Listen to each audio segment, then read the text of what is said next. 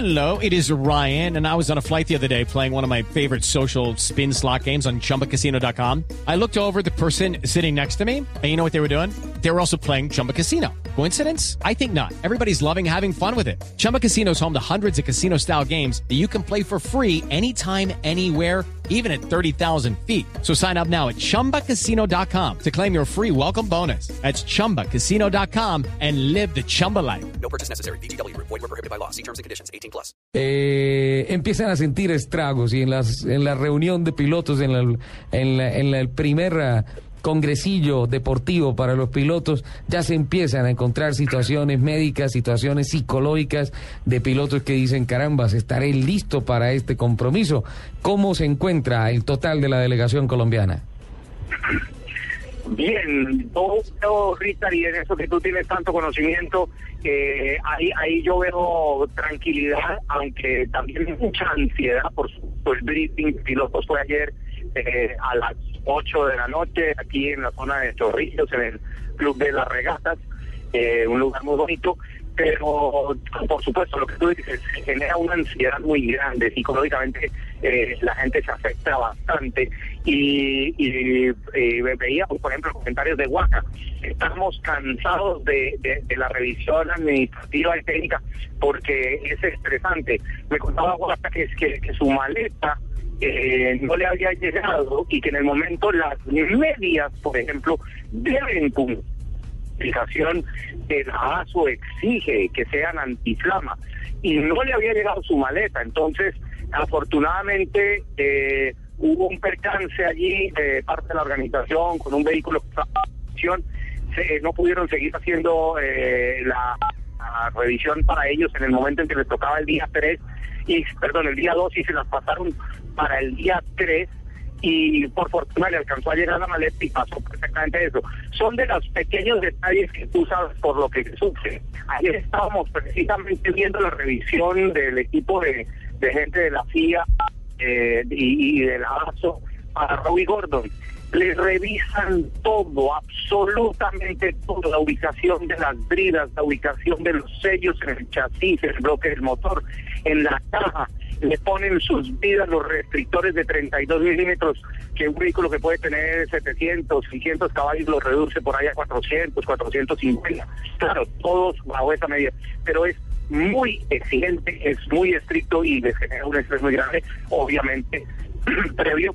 Se sintieron un poco cansados de eso, pero, pero es lo normal. Y hoy es suave, tranquilo, es alegría, es felicidad, es corto, para que mañana ya eh, puedan descansar esta noche y mañana ya estar preparados a su primera especial que va a ser muy dura porque son de las duras más difíciles que hay en, el Perú. eh, y, y esta vez eh, no va a ser el final difícil, sino desde el segundo día, o sea, desde mañana, muy difícil. Y obviamente eh, va, eso será el primer filtro y vamos a ver quiénes logran superar esa primera etapa difícil en las dunas de la zona de Pisco. En términos generales, una baja muy sensible la no presencia de Mark Coma. Sensible. Nosotros, eh, hispanoparlantes, lo sentimos. eh, la gente también. Hay un americano que lo está eh, reemplazando. Y bueno, tenía que tener la moto, sus patrocinios y eso figurando. Pero nos hace mucha falta Marco Oval. Le tenemos una aprecio y una admiración muy grande. Y, bueno, pues, pero vamos a ver que ahí está Chaleco López, que es una promesas suramericanas y también está Acevedo. y, y creemos que, que, que todo está, tú sabes que en Dakar no hay nada escrito. No, Y, no. bajo, ese- bajo esa óptica, cualquier cosa puede pasar. Obviamente, si dices un favorito, es maravilloso, pero no le va a tocar fácil. En estos momentos larga con el número 333 el coche, un Renault especial para el desierto, Emiliano Espataro, un corredor ampliamente conocido en el automovilismo argentino de pista, no de rally. Emiliano Espataro va con Benjamín Lozada, también argentino, coche 333, toma la partida en estos momentos. Esto habla de la gran, de la gran magnitud de, del impacto del rally en, en eh, territorio suramericano.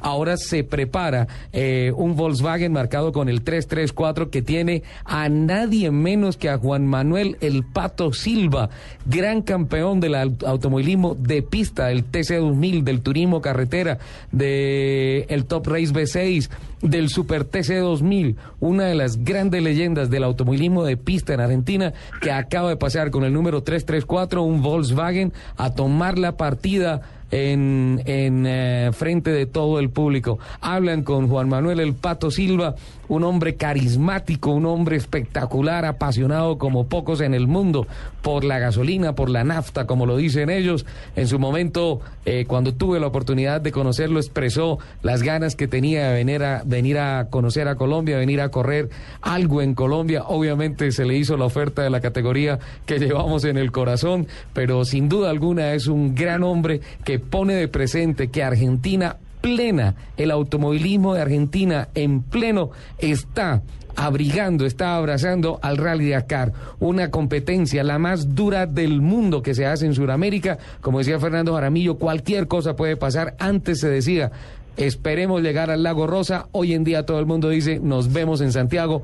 Ese es el gran objetivo. A través de las cámaras, la señal internacional, el Pato Silva le manda besos a todos sus fans y acelera su Volkswagen y se va esta leyenda del automovilismo argentino a recorrer los más de 8 mil kilómetros que arrancan el día de hoy. Es inenarrable lo que pasa en una partida de un rally Dakar. Me imagino su corazón, Fernando. Sí, claro, aquí un poquito de emoción. Tú sabes que nosotros en Colombia, después del 2004 que estuvimos en África, iniciamos con Ruedalín por Colombia, nombre que tú mismo le pusiste, y en el de 2005 iniciamos este que yo lo llamo como el Kinder nuestro, y verlos aquí entrando de primipa universidad, emocionados, ansiosos, nerviosos, pero cargados de pasión y amor por este deporte para tratar de lograr llegar a la meta, eso es lo máximo. Y créeme que sí, se me revienta el corazón aquí de emoción de ver ese tricolor nacional representado acá ante eh, mm, no sé cuántos eh, espectadores, pero cientos de miles aquí presentes en el punto y a través de la televisión francesa eh, lo que tenemos los reportajes es que le llega a 1.400 millones de personas en el mundo que por esta época del año baja en fútbol y en muchos de los deportes. Este es el, evento a seguir durante dos semanas y entonces eh, emociona mucho ver ese tricolor ahí con estos pupilos, estos jóvenes muchachos y atrevidos que quieren eh, pasear por estos desiertos, eh, dando lo máximo de cada uno para poder eh, mostrar el tricolor a nivel internacional. Finalmente fueron 150 carros inscritos para las dos categorías. Fernando. 150 carros, 190